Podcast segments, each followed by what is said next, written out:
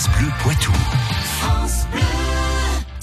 Patrick Citeau, notre expert en histoire euh, du Poitou, a répondu à la question d'Yves Bénard.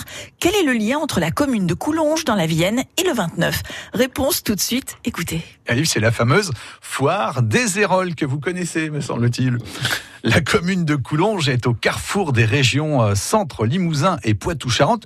Le 29 de chaque mois, cette petite bourgade accueille le temps d'une matinée un marché hors norme. Les chiffres parlent d'eux-mêmes. 11 hectares, plus de 400 exposants, entre 8000 et 18 000 personnes. Un véritable phénomène. Mais à quand remonte cette fameuse tradition de la foire des Héroles Alors, il semblerait qu'une autre tradition jette en fait les bases de celle de la foire. Une chapelle associée à une petite fontaine faisait l'objet d'un pèlerinage chaque 24 juin, a priori depuis des siècles.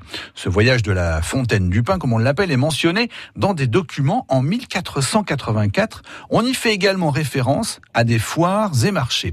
Il est ainsi possible que ce pèlerinage, qui réunit une foule nombreuse, ait rapidement attiré colporteurs et marchands ambulants, jetant les bases de la foire d'aujourd'hui. Et à quand remonte la transition qui mènera à la foire du 29 de chaque mois Ah bah alors là, rien n'explique en fait le passage du 24 juin aux dates qui seront tout d'abord des 29 août, septembre et octobre.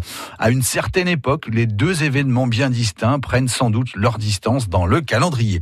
La foire des Héroles connaît un développement sans précédent au 19e siècle. À partir de 1868, elle est ainsi organisée tous les 29 de chaque mois.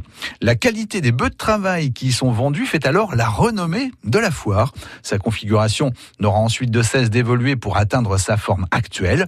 Tout récemment, une nouvelle page de l'histoire de la foire a été tournée. D'importants investissements ont ainsi été réalisés. L'ouverture d'un village commercial sous l'ancienne halle des moutons donne une nouvelle dimension à cet événement mensuel. Constitué de 27 chalets, cet espace accueille des artisans, des producteurs et des créateurs divers un plus pour trouver votre bonheur comme les milliers d'autres personnes qui perpétuent cette tradition locale.